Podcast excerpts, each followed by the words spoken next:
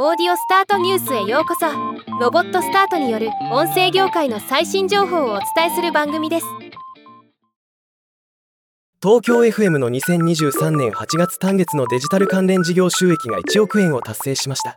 今日はこのニュースを紹介します。東京 FM は50周年を迎えた2019年度より FM 放送事業者からオーディオコンテンツ事業者へと経営方針に掲げ放送。インターネットの最適な組み合わせによるソリューション提案を推進してきており今回2023年8月のデジタル関連事業の収益が今期初となる単月での1億円。前年同月比154.9%を達成したというもの。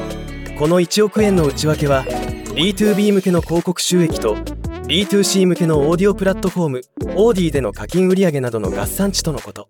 東京 FM の2023年3月期の売上はおよそ104億円となっています。今回の月間デジタル収益がそのまま仮に12ヶ月連続したとするとおよそ12億円。すると売上全体に占めるデジタル比率は11%となります。思ったよりデジタル化が進んでいるなという印象ですがいかがでしょうか？ではまた。